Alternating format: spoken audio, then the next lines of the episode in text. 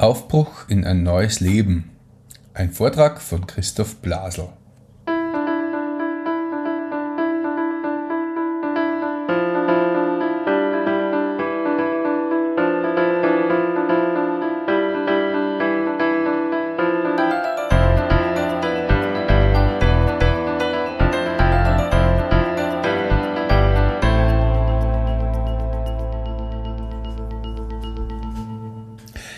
Christi und herzlich willkommen.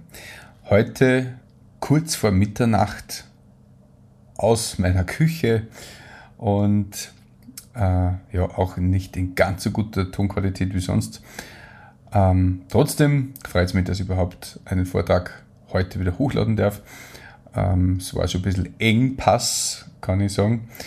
Und es gibt auch gerade keine neuen Zeugnisse von äh, Christen und deswegen äh, sind wir jetzt auf einen Vortrag ausgewichen, der schon ziemlich alt ist. Und zwar von 2010 von Christoph Blasel. Und der ist gehalten worden äh, im Zuge einer Vortragsreihe. Das ist einer von drei Vorträgen um das Thema Jesus und ja, Aufbruch in ein neues Leben. Und am Schluss dieser, dieses Vortrages gibt es noch ein kurzes ähm, einen kurzen Erfahrungsbericht von der Susanne Eisel. Das ist eine ganz liebe Bekannte, langjährige Bekannte von mir. Und ja, die war damals noch ganz jung, gläubig und erzählt, wie das für sie gewesen ist. Ja, ich wünsche dir auf jeden Fall ein offenes Herz und für mich eine gute Nacht. Guten Abend, ich freue mich, dass ich wieder mit euch sein darf und dass wir heute ein spannendes, wichtiges Thema besprechen gemeinsam. Viele von euch kennen mich und umgekehrt, das ist super und trotzdem möchte ich mich noch mal kurz vorstellen, wo ich derzeit wohne, seit bald 20 Jahren. Das ist in Salzburg. Da haben wir ein schönes Foto vom Tourismusverband Salzburg. Die mich kennen, wissen, dass ich da oben wohne, da. Nein, das ist die Festung und ihr könnt uns gerne mal besuchen in Salzburg. Und ein so aktuelles Familienfoto wie heute habe ich noch nie gehabt. Das ist drei Wochen alt. Im Lungau auf dem Berg oben. Bin verheiratet mit meiner lieben Frau der Katrin und unsere Kinder, der Pauli und die Anna, sind da drauf. Aufbruch in ein neues Leben. Aufbruch zum Kreuz und Aufbruch mit neuer Hoffnung. So sind die Themen der drei Vorträge, die wir heute starten und jeweils am Dienstag stattfinden werden. Und das Thema heute ist eben Aufbruch in ein neues Leben. Man hört ja das öfter. Ah, immer im selben Trott, ja. Das gleiche Beruf, Feierabend, Wochenende, Familie, gesellschaftliche Verpflichtungen und so weiter. Irgendwann möchte man ausbrechen und ein neues Leben beginnen. Ich kenne einige Aussteiger, die tatsächlich total ausgestiegen sind aus dem Leben und so Hippies oder Weltreisende geworden sind. Und die sagen auch, wenn ich doch einmal wieder ein neues Leben anfangen könnte, ganz was Neues. Nicht derselbe Trott. Aufbruch in ein neues Leben. Wir haben bald Ostern. Manche werden sich freuen, ein paar freie Tage, endlich mal ein bisschen Ruhe, ausschlafen, Ostereier suchen, was Gutes essen, nächsten Tag joggen gehen. Aber Ostern ist mehr als nur gutes Essen und Familie und Verwandtschaft, das gehört dazu. Worum geht's eigentlich bei Ostern? Wir werden versuchen, in diesen drei Vorträgen die Bedeutung von Ostern zu erklären. Und der heutige Titel, wenn man da nachschaut im Internet, dann kommt man auf ganz lustige Ergebnisse bei Aufbruch in ein neues Leben. Da gibt es zum Beispiel, oder hat es gegeben, ein Buch über eine Liebe auf der Osterinsel, das passt zu Ostern. Oder Familie Dr. Kleist, Aufbruch in ein neues Leben, irgendeine Aussteigergeschichte. Spiritueller Wegweiser heißt ein Buch für die Wechseljahre. Oder das Handelsblatt schrieb vor zwei Jahren in Deutschland, da gibt's ja jetzt dieses Second Life. Wer kennt Second Life? Das virtuelle Leben im Internet, also eine total unwirkliche Welt, wo aber vor zwei Jahren Schweden eine Botschaft eröffnet hat, als erste. Und jetzt haben alle nachgezogen, auch das Handelsblatt, und suchte damals einen Reporter unter dem Titel Aufbruch in ein neues Leben. Dann gibt's Filme und Bücher und alle möglichen Seminare zu dem Titel. Worum geht's aber uns heute Abend? Ja, was nächste Woche und übernächste Woche besprochen wird, ist relativ klar. Das Kreuz und die Auferstehung. Für heute habe ich einen Text ausgewählt aus dem Neuen Testament, der ziemlich genauso weit entfernt ist von Ostern wie eben von heute bis nächste Woche. Wir werden dann aus dem Lukas-Evangelium lesen von einem Menschen, der Jesus begegnet, eben kurz vor der Passionswoche und so gefangen war in seinen Umständen und sich sehnlich danach gewünscht hat, endlich was Neues beginnen zu können, endlich frei sein, endlich ein neues Leben beginnen. Ich sage es vorweg, es ist ein Extrembeispiel, aber wir können viel davon lernen. Wenn man sich so umschaut in unserer Gesellschaft, hat man den Eindruck, viele Menschen leben einfach drauf los ohne viel Nachdenken. Manche sagen, wir wissen zwar nicht, wo es lang geht, dafür werden wir uns umso mehr beeilen, um dort anzukommen. Viele Menschen leben einfach drauf los, mit höherer Geschwindigkeit, um das Ziel, das sie gar nicht kennen, irgendwann vielleicht zu erreichen. Manchen, so scheint mir, fehlt die Sicht, der Durchblick, wie Leben wirklich funktioniert wie man zufrieden und erfolgreich in dem Leben durch alle Höhen und Tiefen, die ja das Leben hat. Das Leben ist nicht einfach, das ist komplex. Durch Höhen und Tiefen des Lebens verantwortungsvoll gehen kann. Leute, die jung sind oder in meinem Alter, jetzt werde ich dann 40, treffen oft sehr kurzfristige Entscheidungen und sagen, wow, das neue Handy, ja, das brauche ich unbedingt. Ja, Handy geht ja noch. Aber das neue Auto, das brauche ich unbedingt. Oder das neue Haus. Und Schulden werden gemacht. Weil Schulden sind ja wurscht, die sind ja auf der Bank. Bis dann eben die Bank sich meldet. Andere haben zu wenig klare Sicht über die Dinge des Lebens. Man sehnt sich, das kommt jetzt wieder mehr, wo wir Krise erleben, leider, man sehnt sich nach stabilen Werten, so mancher fragt sich, welche Werte kann ich meinen Kindern mitgeben? Denn die werden dann meine Enkelkinder erziehen. Und die Werte, die ich weitergebe und sie wieder weitergeben, so werden mich wahrscheinlich dann meine Kinder und Enkelkinder behandeln, wenn ich alt bin. Andere organisieren und planen ihr Leben pingelig genau und haben es trotzdem nicht im Griff. Aber viele Menschen, zumindest die ich kenne und ich meine auch, die du, lieber Zuhörer, kennst, denen fehlt echte Sicht fürs Leben, echter Durchblick. Viele tappen umher und wurscheln durchs Leben. Schauen wir uns also heute Abend eine Begebenheit an, die ungefähr eine Woche oder ein bisschen mehr vor der Passion Christi passiert ist.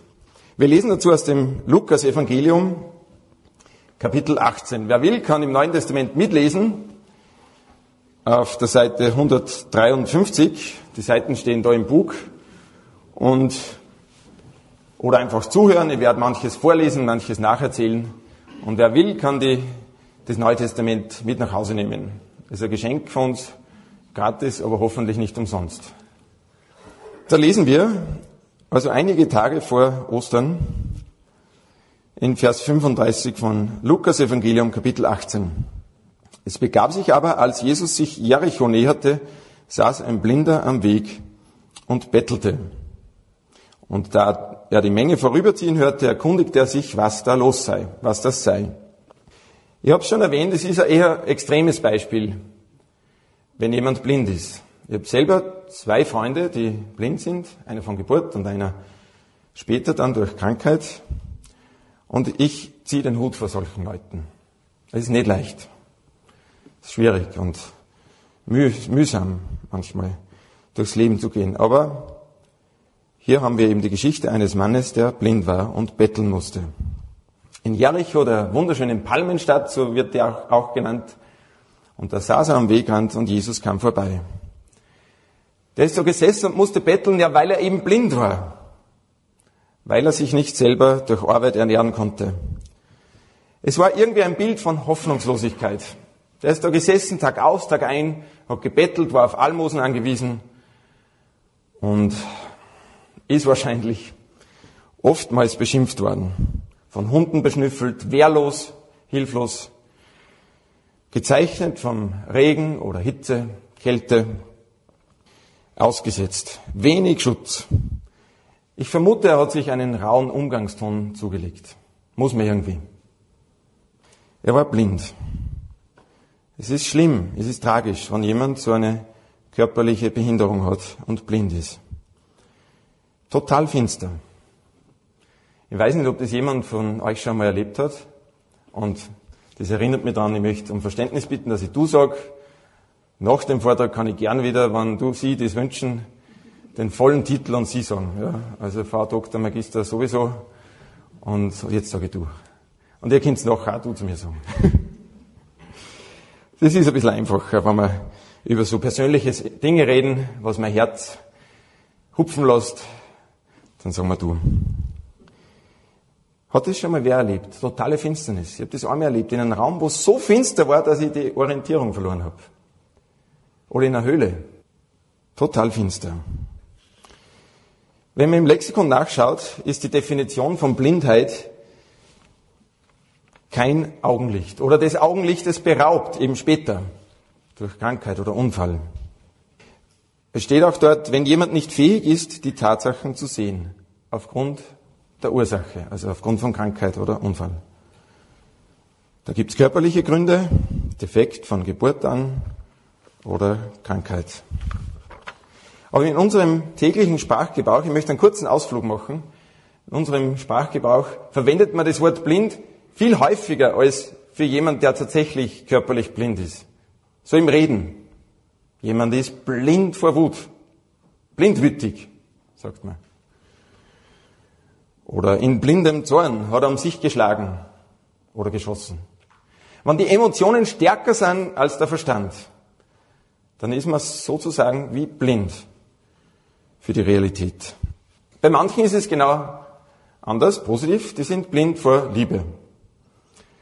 Menschen, die blind vor Liebe sind, können auch den Tatsachen nicht ins Auge schauen.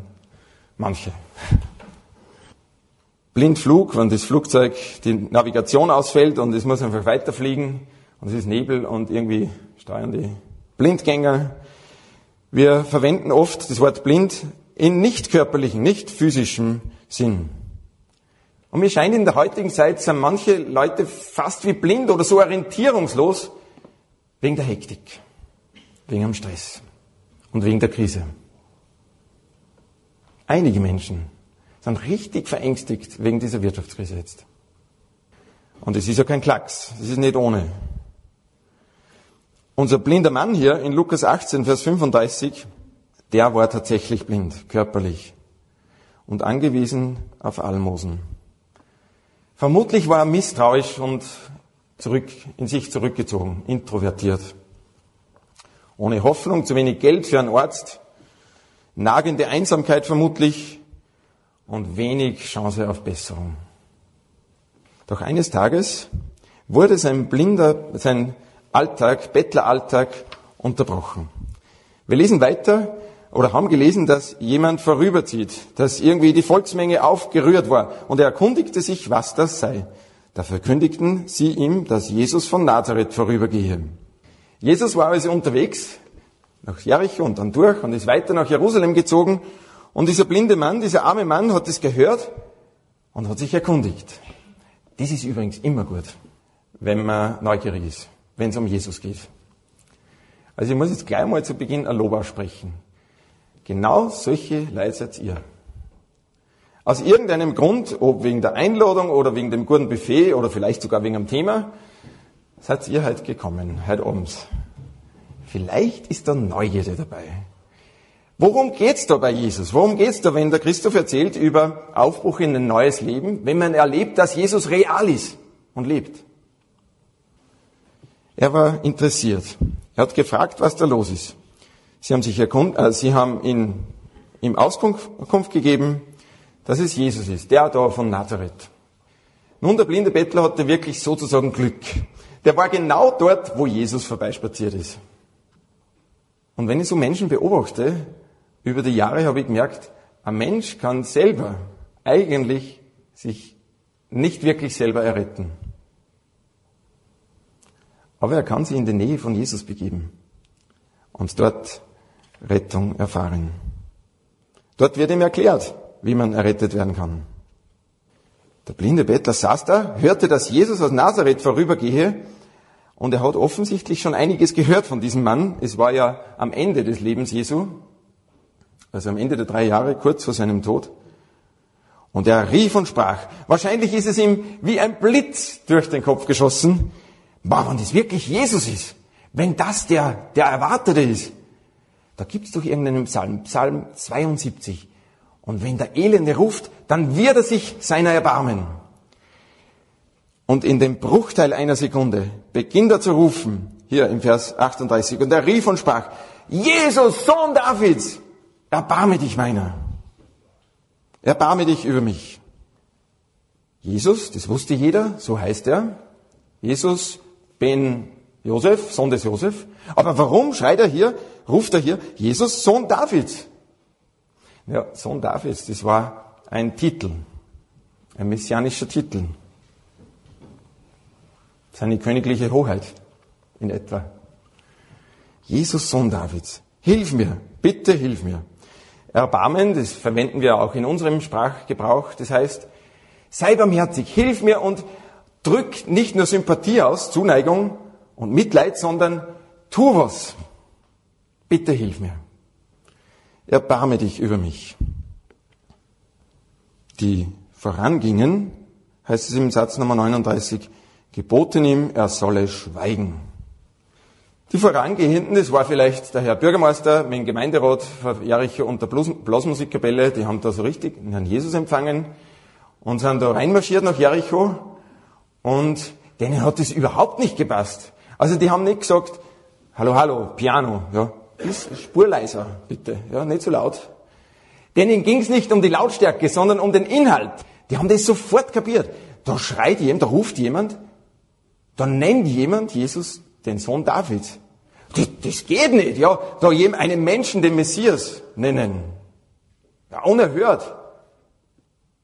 Sie haben ihn nicht nur beschwichtigt, hier steht, sie bedrohten ihn. Das war für die Vorangehenden wie ein rotes Tuch für den Stier. Das hat sich richtig gereizt. Da wirft sich mir schon die Frage auf, warum konnten diese Menschen mit offenen Augen nicht sehen, wer Jesus ist? Ja, man sagt ja, du blinde Nuss. Oder in Deutschland sagt man Blindfisch. Ja. Also wenn jemand Augen hat, offene Augen, die gesund sind, aber nicht sehen will. Vielleicht war das der Grund. Unser armer Mann aber hier, so lesen wir im nächsten Satzteil, er aber rief noch viel mehr, du Sohn David, erbarme dich über mich. Auf Deutsch heißt es, Jesus, so wie ich hier sitze, ich glaube daran, dass du der Messias bist. Weil für uns liest sich das so leicht, liebe Zuhörer, aber das war revolutionär, was dieser blinde Mann hier gerufen hat. Ich glaube, dass du der Sohn Gottes bist, der Verheißene, der Messias. Und ich glaube, du bist meine einzige Chance.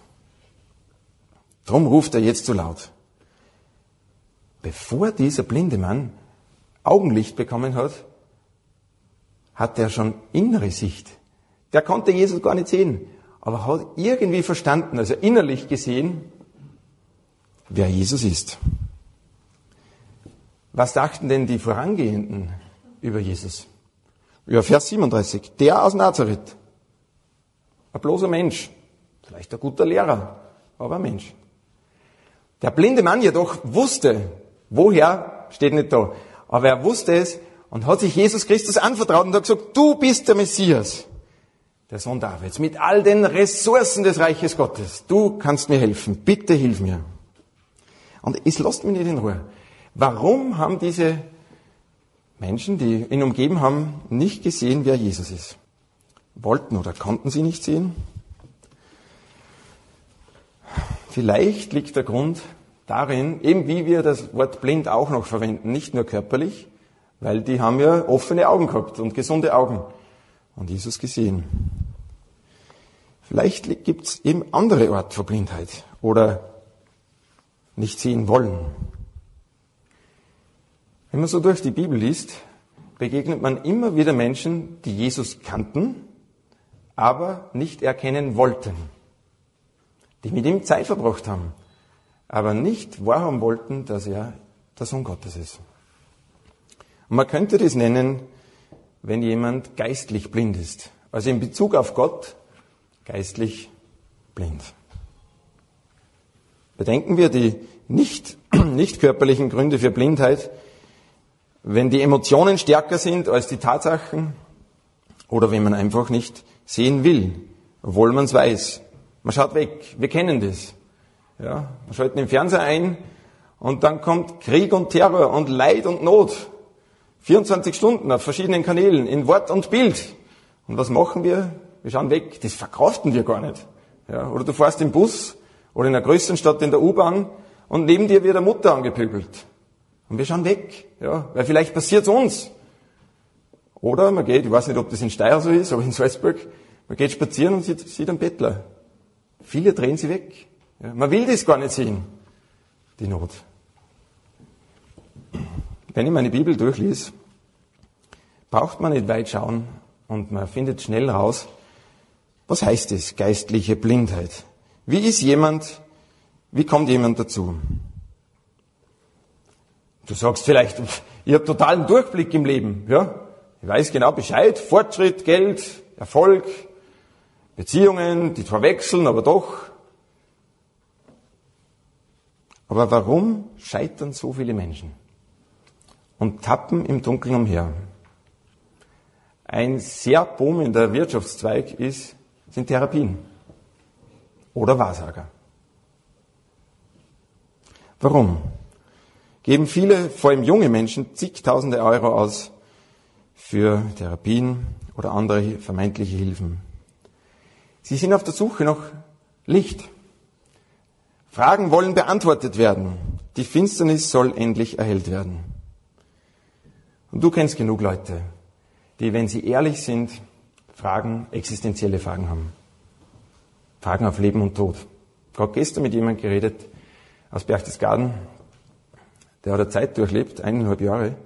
Er sagt, wo er ungefähr täglich fünfmal seinen Suizid durchgedacht hat. Und jetzt ist er glücklich, weil er Jesus Christus kennengelernt hat. Wie gibt's das?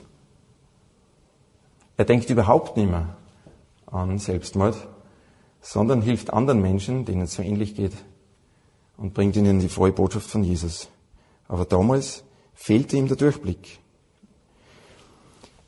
In der Bibel lernen wir, dass Menschen, die Bescheid wissen, aber Gott ignorieren, wie geistlich blind sind, weil sie nicht sehen wollen. Jemand sagte mal, blind ist der, der nicht sehen will, der den Tatsachen, den Fakten nicht ins Auge schaut. Je mehr sich ein Mensch weigert, Gott anzuerkennen, so wie er in der Bibel beschrieben wird, umso dunkler wird. Das kann man richtig beobachten. Das ist traurig, wenn Menschen älter werden und beständig Gott ignorieren. Viele werden verbittert. Das ist traurig. Denn es müsste nicht so sein. Der brillante Theologe Paulus hat es mal so formuliert im Epheserbrief, Kapitel 4. Diese Menschen ohne Gott, sie sind verfinstert am Verstand, fremd dem Leben Gottes wegen der Verstockung ihres Herzens. Oder moderner übertragen, denn Menschen, die Gott ignorieren, leben mit verbundenen Augen in einer Welt der Illusionen und sind vom Leben Gottes abgeschnitten durch ihre eigene, eigene Ignoranz und Abgestumpftheit. Viele Menschen leben mit verbundenen Augen in einer Welt der Illusionen. In der Bibel ist viel Trost, aber manchmal auch klipp und klare Sprache, wenn es um unser Versagen geht und wie uns daraus geholfen werden kann. Und das passt vielen Menschen nicht. Sie leben mit verbundenen Augen in einer Welt der Illusionen. Durch ihre eigene Ignoranz und Abgestumpftheit haben sie sich von Gott entfernt.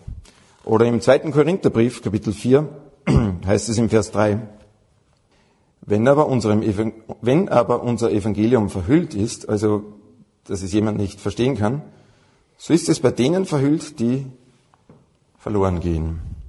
Bei denen, die nicht an Jesus glauben, denen der Gott dieser Weltzeit die Sinne verblendet hat. Unsere Gesellschaft, die uns einreden will, gibt keinen Gott. Oder wenn es einen gibt, dann ist er weit weg und wir sind ihm wurscht. Geistlich blind. Letztendlich jedoch ist der Grund dafür, dass Menschen eben keinen Durchblick haben bezüglich der Dinge Gottes und wie man Aufbruch in ein neues Leben wagen kann. Das ist eigene Schuld und Sünde. Mir ist bewusst, das ist kein schönes Wort. Manchmal bin ich in München in der Fußgängerzone und da macht man so Freiluftansprachen. Ich erzähle ein bisschen und dann sage ich, jetzt werde ich das Zauberwort sagen. Das, was ganz wichtig ist, aber sehr unpopulär. Was wichtig ist, um zu erkennen, wo ich stehe und wie mir geholfen werden kann. Das Wort, das, was uns trennt von Gott, heißt Sünde. Und davor sage ich noch, wenn ich dieses Wort erwähne, dann werden wie durch Zauber vor mir die Hälfte der Leute weggehen. Und genauso passiert es leider. Sobald das Wort Sünde aufkommt, denken die Leute, na bitte, ja, Sünde, sonst einer was. Ich bin freiwillig daher, ich habe einen Abend geopfert und das redet über Sünde. Ja, aber bitte noch bleiben, ja. Was bedeutet denn eigentlich das biblische Wort Sünde? Denn ich sage bewusst biblisch, weil in unserer Gesellschaft wird es oft einfach verzerrt oder falsch dargestellt. Das merkt man dann, dass äh, Leute sagen, ja, in der Fastenzeit habe ich wieder mal gesündigt und doch Schokolade gegessen. Als ich einmal durch Salzburg spaziert bin, habe ich da ein Gasthaus entdeckt zum alten Sünder. Bin ich gleich reingegangen und habe mir die alten Sünder angeschaut.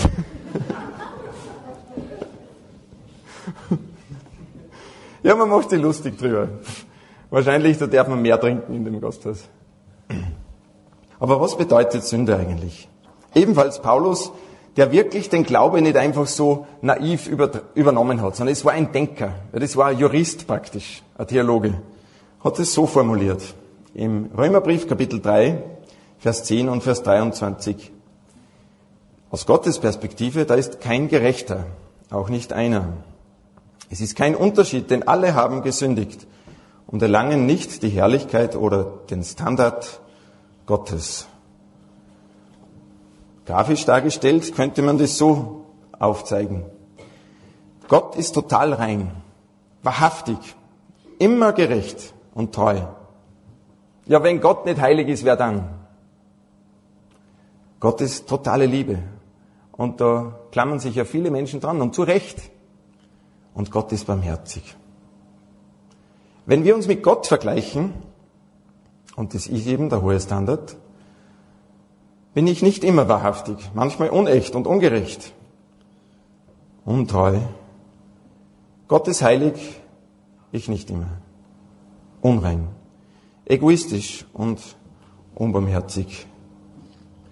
Vielleicht kennst du solche Menschen wie mich, die auch auf der linken Seite stehen müssten. Und vielleicht sitzt so ein Mensch gerade heute auf deinem Stuhl. Ja, aber Sünde, jeder ist doch Sünde. Das ist ja kein Unterschied. Ist ja nicht so tragisch. Wenn man nur eine Sünde pro Stunde begehen würde, 17 Stunden täglich, du schlafst vielleicht weniger, dann sind es mehr, 350 Tage pro Jahr, im Schnitt 70 Jahre eines Lebens sind es über 400.000 Vergehungen. Und wenn Gott uns nur für 20 Prozent zur Rechenschaft ziehen würde, ist es eine dicke Akte. Ja, Christoph, aber ich glaube einfach nicht an Sünde, sagst du. Ihr bemerkt, Menschen glauben so lange nicht an Sünde, bis sie selber die Geschädigten sind.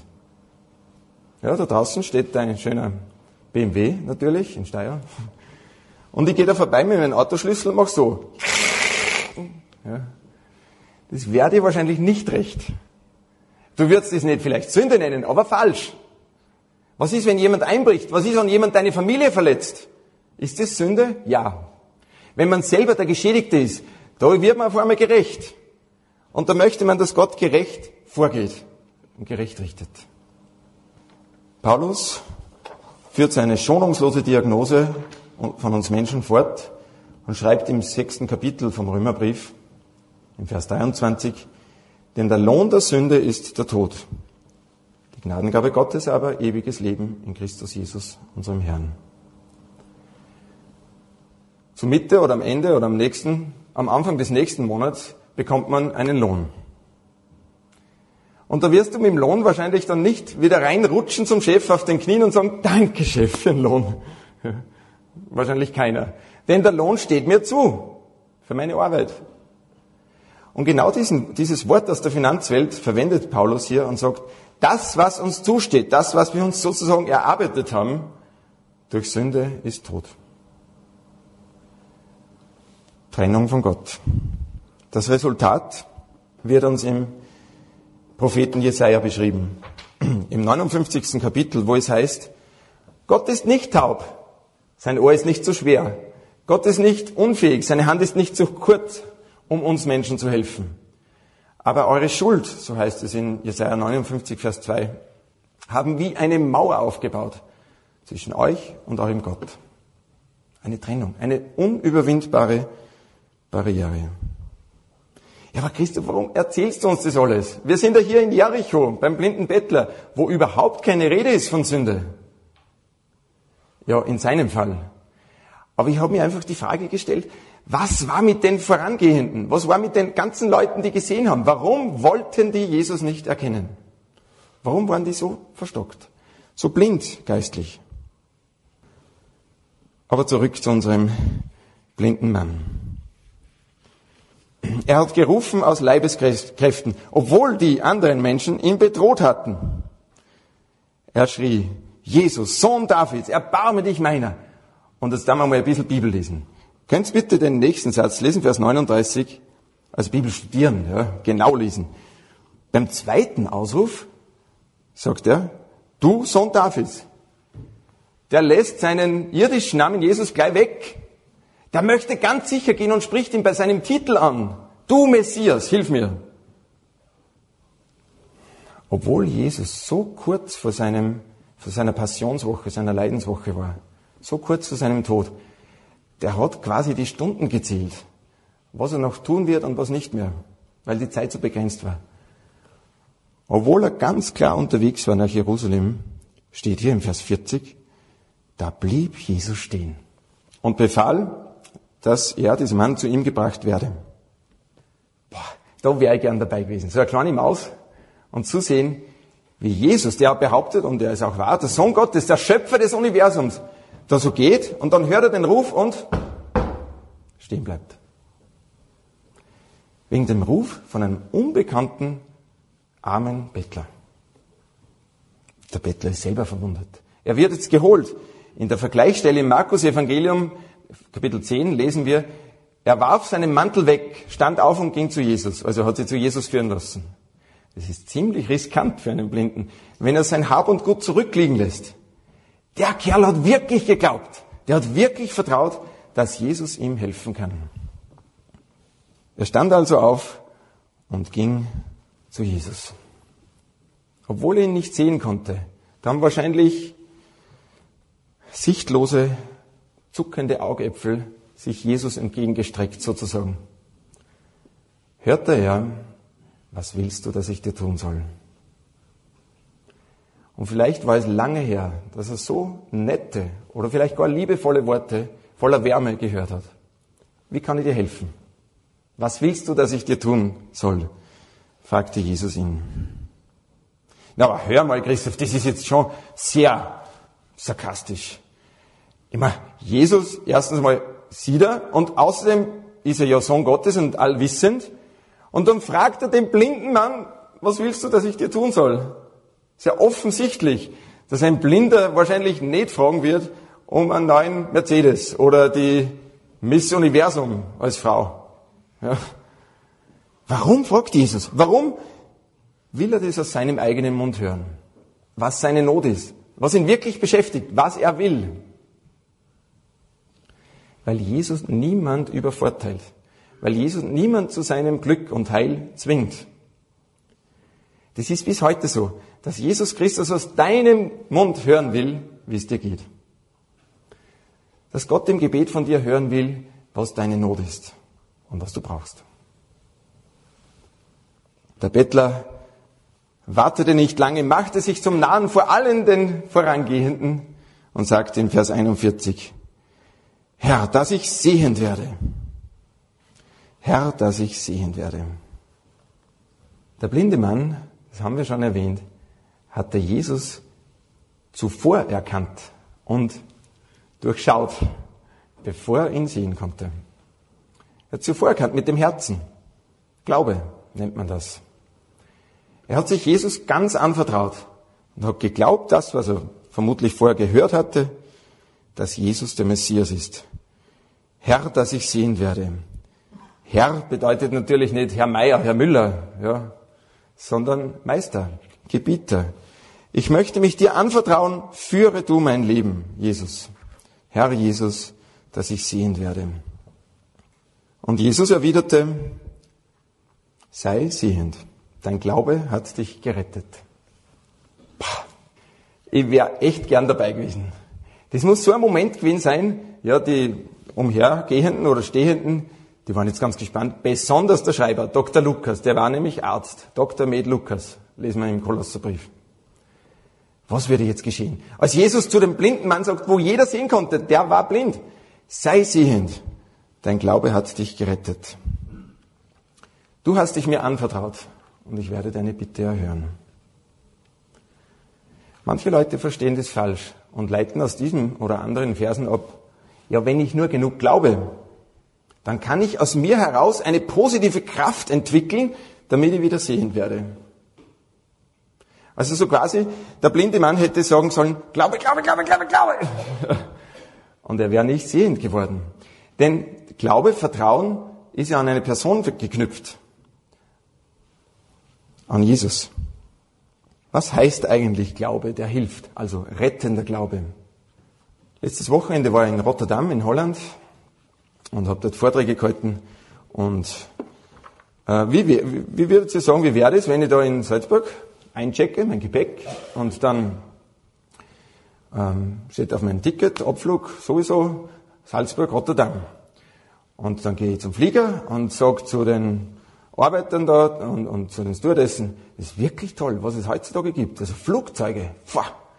Und ich habe schon gehört und gelesen, dass Flugzeuge fliegen können und dass die sogar Menschen transportieren können, zum Beispiel von Salzburg nach Rotterdam. Und dann bleibe ich da so stehen und dann sagt die Stewardess freundlich wie immer, Sie dürfen jetzt einsteigen. Sag ich, was? Ich einsteigen? Sicher nicht. Ja, ich werde mich doch nicht. Da könnte was passieren. Ja. Die Stewardess wird mich wahrscheinlich beruhigen und sagen, Sie haben erstens bezahlt und außerdem sind schon viele von uns geflogen und fliegen, so hört man es immer in den Werbespots, an Bord ist das sicherste Verkehrsmittel. Was muss ich tun, wenn ich tatsächlich glaube, dass das Flugzeug mich ans Ziel bringt? Wissen und bejahen ist zu wenig. Ihr könnt sagen, ja genau, gut macht sie das, rein mit euch, ja super, fliegt's nur. Ja, ich muss einsteigen ins Flugzeug. Und so war's und es war wunderschön. Der Rückflug auch. Übrigens, heute Abend sind alle von euch gläubig. In gewisser Weise hat jeder von euch, liebe Zuhörer, einen Glaubensschritt gewagt. Nämlich hierher kommen.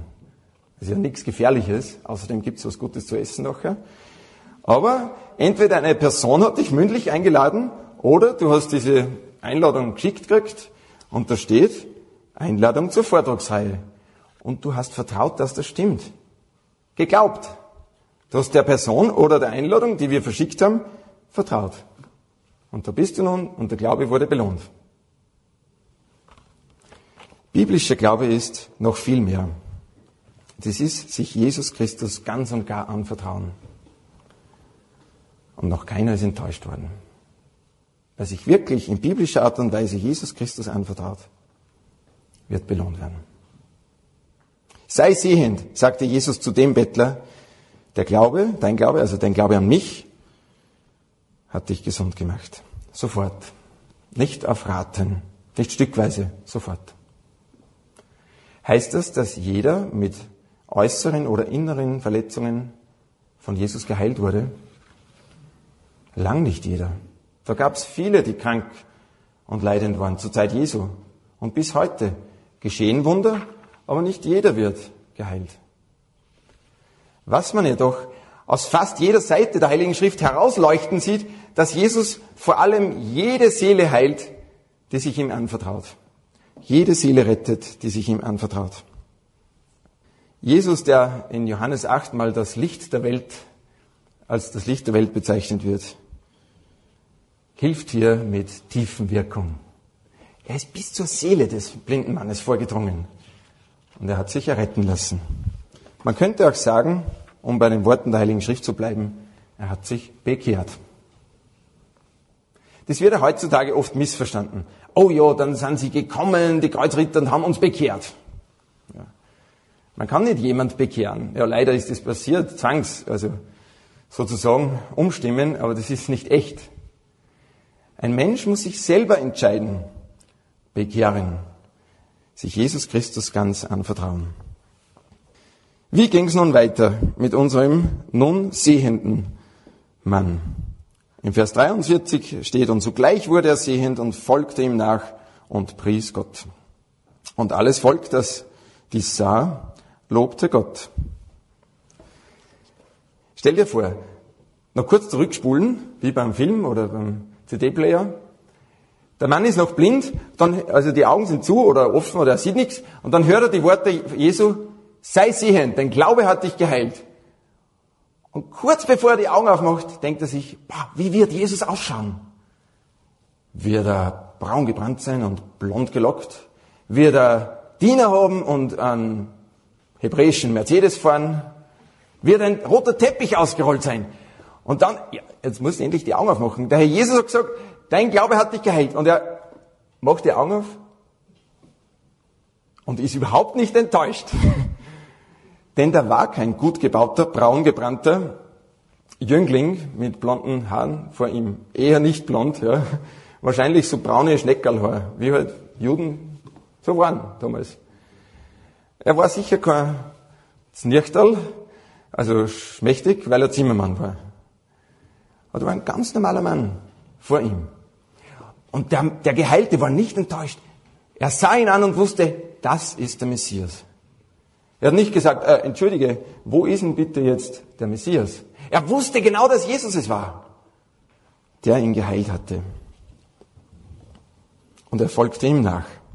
Nun konnte er glasklar sehen. Ihm war tatsächlich ein Licht aufgegangen. Der Glaube an Jesus Christus, sein Vertrauen an ihn, gab ihm die Sicht. Und er folgte ihm nach. Das ist, so scheint mir, wenn wir alle anderen Begegnungen mit Jesus in den Evangelien durchschauen, eine natürliche Reaktion.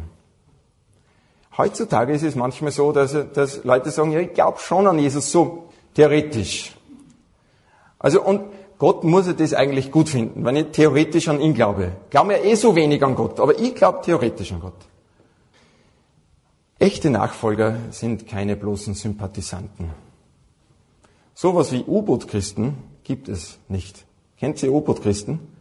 Auftauchen nur in Friedenszeiten, dann wieder abtauchen. Menschen, die tatsächlich von innen heraus von Jesu Liebe verändert werden, die folgen ihm gerne nach.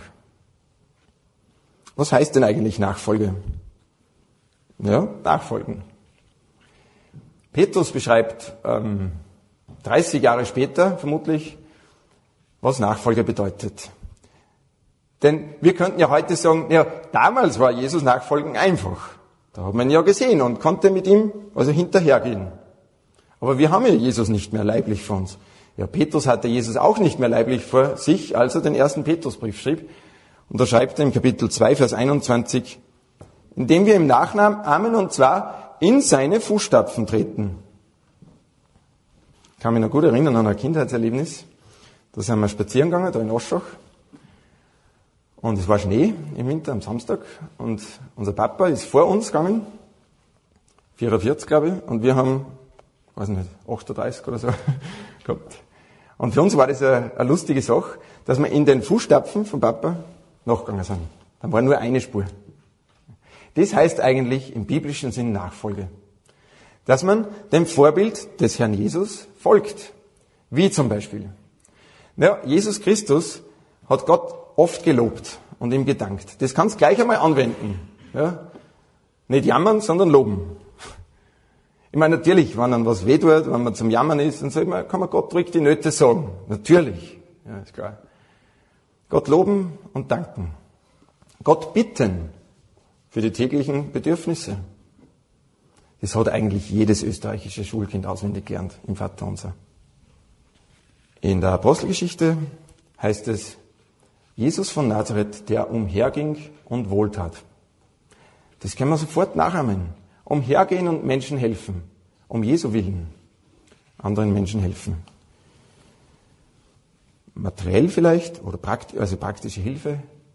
Und auch und vor allem auch den Menschen, die dürsten und hungern nach Rettung, dass wir denen die frohe Botschaft bringen.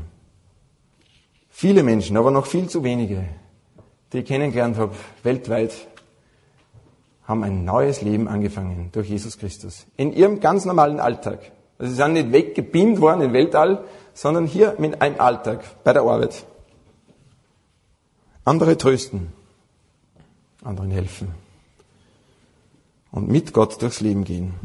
Das heißt, ihm nachfolgen in seinen Fußstapfen. Wahrscheinlich war jetzt, da der blinde Mann nicht mehr blind ist, sondern sieht, ihm was bewusst geworden. Er hatte an ihn als den Messias geglaubt, als den Sohn Davids, als seinen Retter. Vielleicht ist ihm gedämmert, nachdem er ein paar Tage mit ihm dann gezogen war, rein in die Passionswoche, dass wenn der Sohn Gottes nicht vom Himmel herabgekommen wäre und so nahe zu den Menschen gekommen wäre, dass sie ihn ausspotten und geiseln und kreuzigen könnten, dann wäre er nicht so nahe gekommen, dass er seinen Hilfeschrei gehört hätte. Nachfolge heißt, dass ich mein Leben gern Jesus Christus anvertraue. Und es lohnt sich. Ich bin erst seit kurzem ein Nachfolger Jesu, ungefähr 22 Jahre. Du vielleicht schon länger. Es lohnt sich wirklich. In einer vertrauensvollen Beziehung mit Jesus Christus. Da lernt man zum Beispiel aus Gottes Wort, wer Gott ist und wer ich bin. Das heißt, man ordnet sich richtig ein im Leben. Die Lehre in der Seele, die so viele Menschen haben, wird gefüllt durch eine Beziehung mit Jesus Christus. Ich bekomme Antworten auf die existenziellen Fragen des Lebens. Wo komme ich eigentlich her? Warum bin ich hier und wie soll und will ich leben? Und wo geht's hin nach meinem Tod? Die Sinn- und Zielfrage.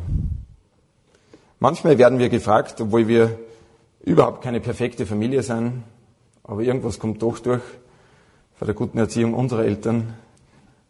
Warum macht ihr das so in, im Eheleben, im Familienleben? Und manchmal sage ich dann, das sage ich dann nur, wenn du mich nicht auslachst. Wir machen das nach einem Buch. Echt interessant, nach einem Buch. Ehe- und Familienleben nach einem Buch. Ja, nur wenn es mich nicht auslachst, sage ich das. Ja, sag mir's endlich. Ja. Ja, wir gestalten unser Leben nach der Bibel. Was nach der Bibel? Du lachst nicht, hast gesagt. Und manche werden ganz ehrfürchtig, wenn ich das Wort Bibel erwähne. Und sagen, ja genau, das stimmt. Da stehen so gute Ratschläge fürs Leben. Für die Höhen des Lebens und für die Tiefen des Lebens drin. Das ist sehr lebensnah. Ich kann es nur empfehlen. Lies die Bibel. Komm nächsten Dienstag wieder zum Vortrag. Geh zur Bibeldiskussionsrunde, wo meines Wissens mehrere angeboten werden. Und da kann man diskutieren, dass die Fetzen fliegen. Aber diskutier mit. Und lass dich von Gottes Wort ansprechen. Nachfolge, wenn man sich dann für Jesus Christus entscheidet, beeinflusst das ganze Leben positiv. Im Arbeitsverhältnis, der Chef fragt dich dann vielleicht irgendwann einmal, warum du jetzt ehrlich bist. Im Umgang mit unseren Kräften, unseren Ressourcen, also Lebenskraft und Zeit und Geld, aber auch mit Niederlagen und Schmerzen und Leid. Das ist gar nicht einfach im Leben. Auch da merkt man dann, dass Jesus Christus an deiner Seite geht und dich durchträgt durch schwere Zeiten. Gott ist da. So schreibt der alte König David im berühmten Psalm 23. Und wenn ich auch wandere durchs Tal des Todesschatten, du bist bei mir. Dieser Psalm wird auf und ab gelesen bei Begräbnissen.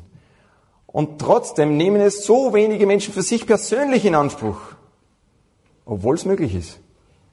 Das Angebot Gottes gilt für jeden. Er wurde sehend, folgte Jesus nach und was hier noch steht im Vers 43, er verherrlichte Gott.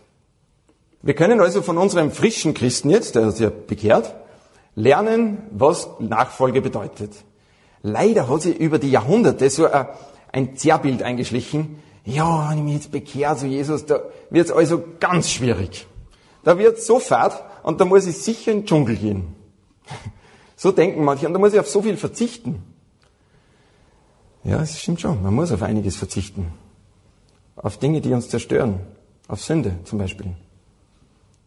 Oder auf Dinge, die andere Menschen verletzen. Sollte man verzichten um Gottes Willen und um des Nächsten Willen. Aber grundsätzlich wird man durch eine Beziehung mit Jesus reich beschenkt. Reich. Ich frage mich selber immer wieder, wie funktioniert das in meiner Seele? Oder bei anderen Menschen, gerade Menschen, die durch Prüfungen gehen müssen. Warum sind die trotzdem zufrieden? Durch ihre Beziehung zu Jesus Christus. Gott verherrlichen ist genau das Gegenteil von mürrisch sein und unter Druck sein und man braucht als Christ, nach der Bibel, nicht einen gewissen Verhaltenskodex einhalten. Da muss ich mir ganz heilig schauen. Ein Kopf so leicht schräg und ein Teller hinterbei, so ein Heiligenschein. Na, ich habe gemerkt, Christen, deren Leben durch Jesus verändert wurde, die sind eher fröhliche Menschen, eher dankbare Menschen. Ja, natürlich hat es in meinem Leben auch schon äh, Situationen gegeben, wo ich gehadert habe. Aber Geheimnis unter Freunden, Gott ist sehr geduldig. Er ist mein liebender Vater. Und er trägt mich durch, hilft mir wieder auf. Gott verherrlichen heißt zum Beispiel auch singen. Darum gibt es so viele schöne christliche Lieder. 1750 herum schrieb ein gewisser John Newton das berühmte Lied Amazing Grace. Erstaunliche Gnade.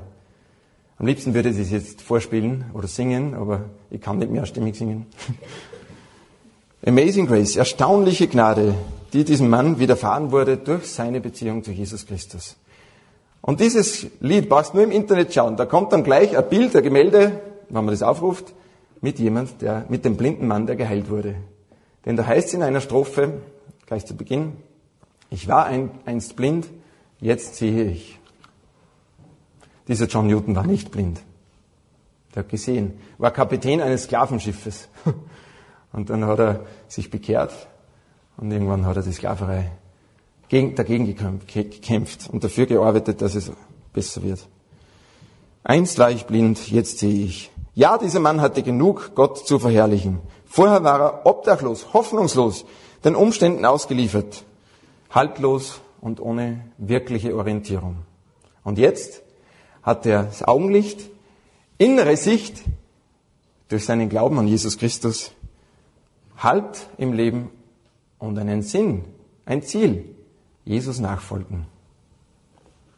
Und diejenigen, die ihn vorher bedroht hatten, die Vorangehenden, über die heißt es, und das ganze Volk, das es sah, gab Gott Lob.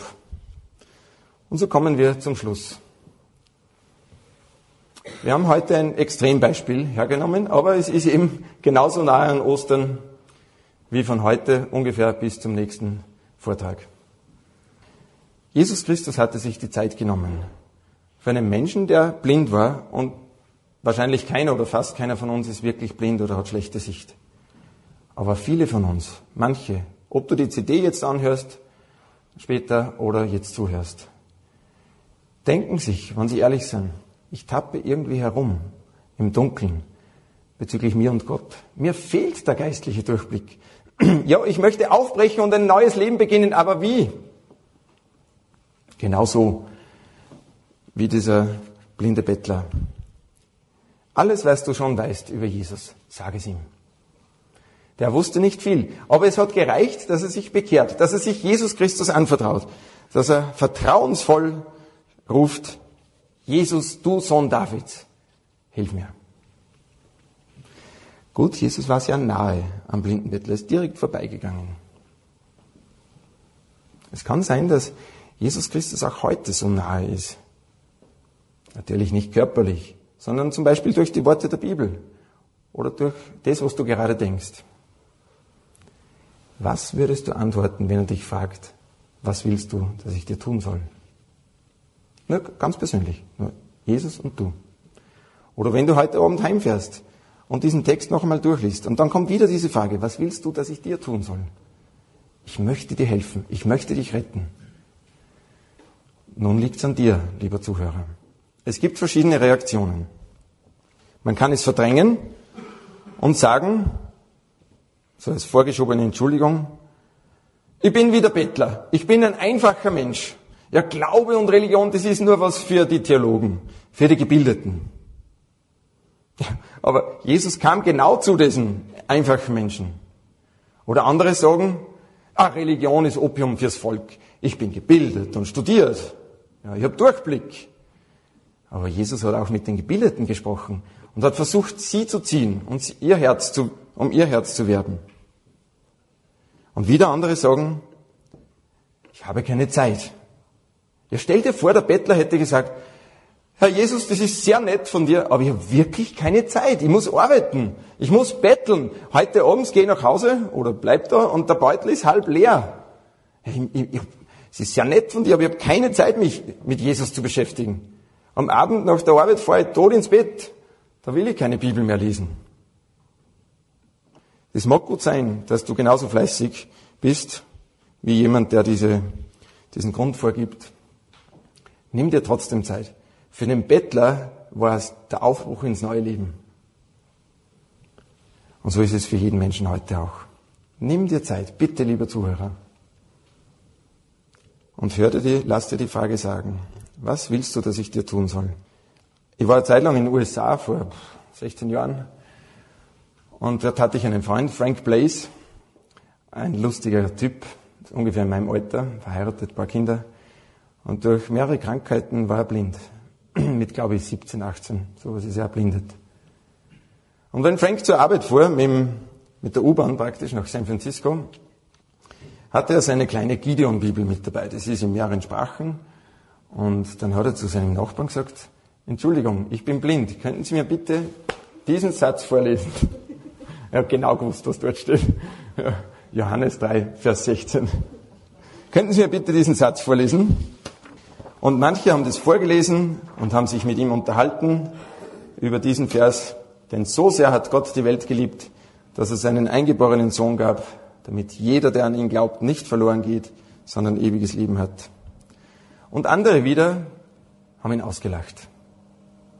Weißt du, was Frank dann gesagt hat? Er hat gesagt, entschuldige, ich möchte nicht unhöflich sein, aber mir scheint, Sie sind mehr blind als ich. Mutig, aber wahr. Wenn jemand der Wahrheit nicht ins Auge sehen will, gestehe deine Gottesferne Jesus ein. Als wir vorhin über Sünde gesprochen hatten, haben wir irgendwie den Eindruck bekommen, Sünde ist wie eine Barriere, Jesaja 59, zwischen mir und Gott. Aber genau deswegen ist Jesus ja gekommen, dass er die Barriere überwindet. Am Kreuz auf Golgatha. Darum geht's nächsten Dienstag. Gesteh ihm deine Not ein, deine Schuld und Sünde. Das meiste davon weißt sowieso nur du und Gott. Bekenne ihm deine geistliche Blindheit.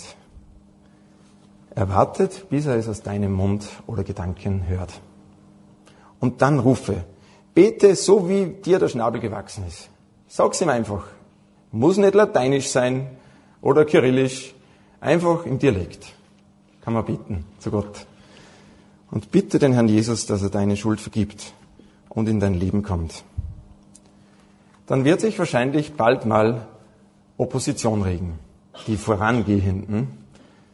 In der Arbeit, manchmal in der Verwandtschaft, muss nicht sein, Kollegen, Nachbarn sagen, hast du einen Vogel? Jetzt an Jesus glauben, auch noch. Ignorier das. Es geht um deine Haut, um deine Seele. Vertrau dich Jesus Christus an, wenn es geht noch heute. Und du wirst sehen, durch dein Beispiel werden die, die vorher gedroht haben, die vorher dagegen waren, vielleicht auch zu Jesus kommen. So war das damals und so ist es bis heute. Dass Menschen dann anfangen, auch Gott zu verherrlichen, weil sie die Veränderung in deinem Leben sehen. Es kann sein, dass Jesus so nahe wie damals beim blinden Bettler war, heute an deinem Herzen ist. Dass du schon genug verstanden hast und dass heute deine Chance ist. Ergreif sie. Lass Jesus nicht vorbeiziehen. Oder wenn du noch Fragen hast, dann reden wir drüber. Oder rede mit den Veranstaltern. Lies weiter in der Bibel.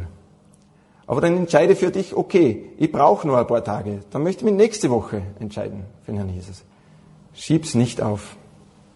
Das Lieblingsmöbelstück des Satans ist die lange Bank.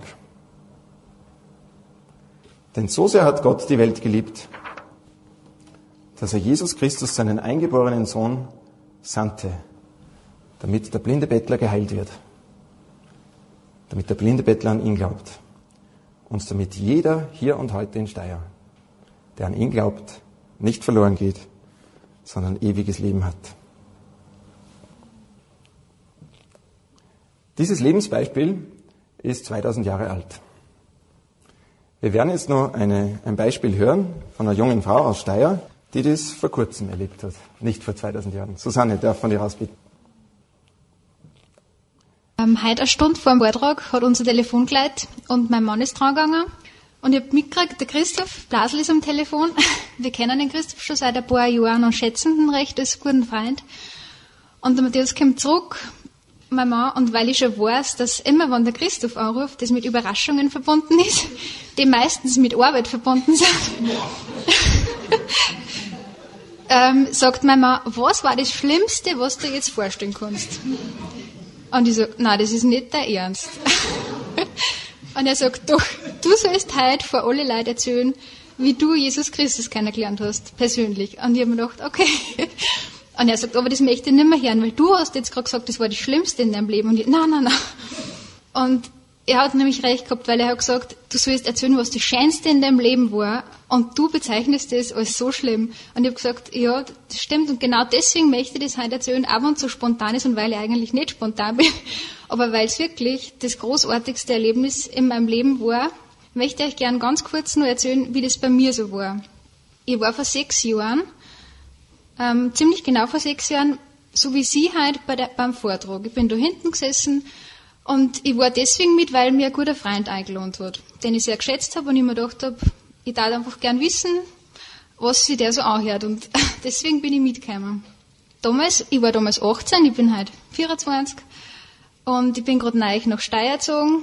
Ich habe ähm, eine neue Ausbildung angefangen, gerade erst von daheim ausgezogen und ich habe mir gedacht, boah, das wird ein neues Leben hier in Steyr. Das ist mein Aufbruch in ein neues Leben. Leider war ich enttäuscht, weil es war nicht so. Ich, ich habe zwar eine neue Wohnung gehabt, einen neuen Freundeskreis, ganz eine neue Umgebung und trotzdem war in meinem Leben alles beim Alten. Ich habe einfach Sachen mitgeschleppt von daheim, die mich sehr belastet haben. Damals ist vor kurzem ein guter Freund von mir gestorben und der Tod von dem Freund hat zum ersten Mal so richtig die heile Welt, in der ich gelebt habe, total erschüttert ich habe gemerkt, in meinem Leben gibt es eigentlich nichts, was mir so richtig an Halt gibt und was mir jetzt äh, Hoffnung oder Antwort gibt. Damals zu der Zeit war ich ja gerade ziemlich zerstritten mit einigen Leuten aus meiner Familie. Der Freund, den ich damals gehabt habe, zu dem war ich einfach total egoistisch und das da hat unsere Beziehung sehr darunter gelitten. Und ich habe gemerkt, da ist einfach was ganz Zerstörerisches in meinem Leben. Und ich habe keine Antworten gehabt, wie es jetzt weitergehen oder wie es jetzt, wie ich rauskomme aus dem Nebel, in dem ich war.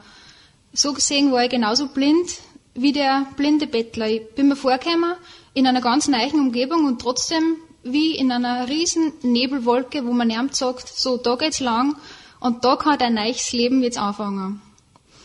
Und weil ich in dem Leben von meinem ähm, guten Schulfreund, der jetzt mein Mann ist, entdeckt habe, dass er Antworten hat, die, wir, die mir fehlen und dass er einen Halt hat, der mir total gefällt hat.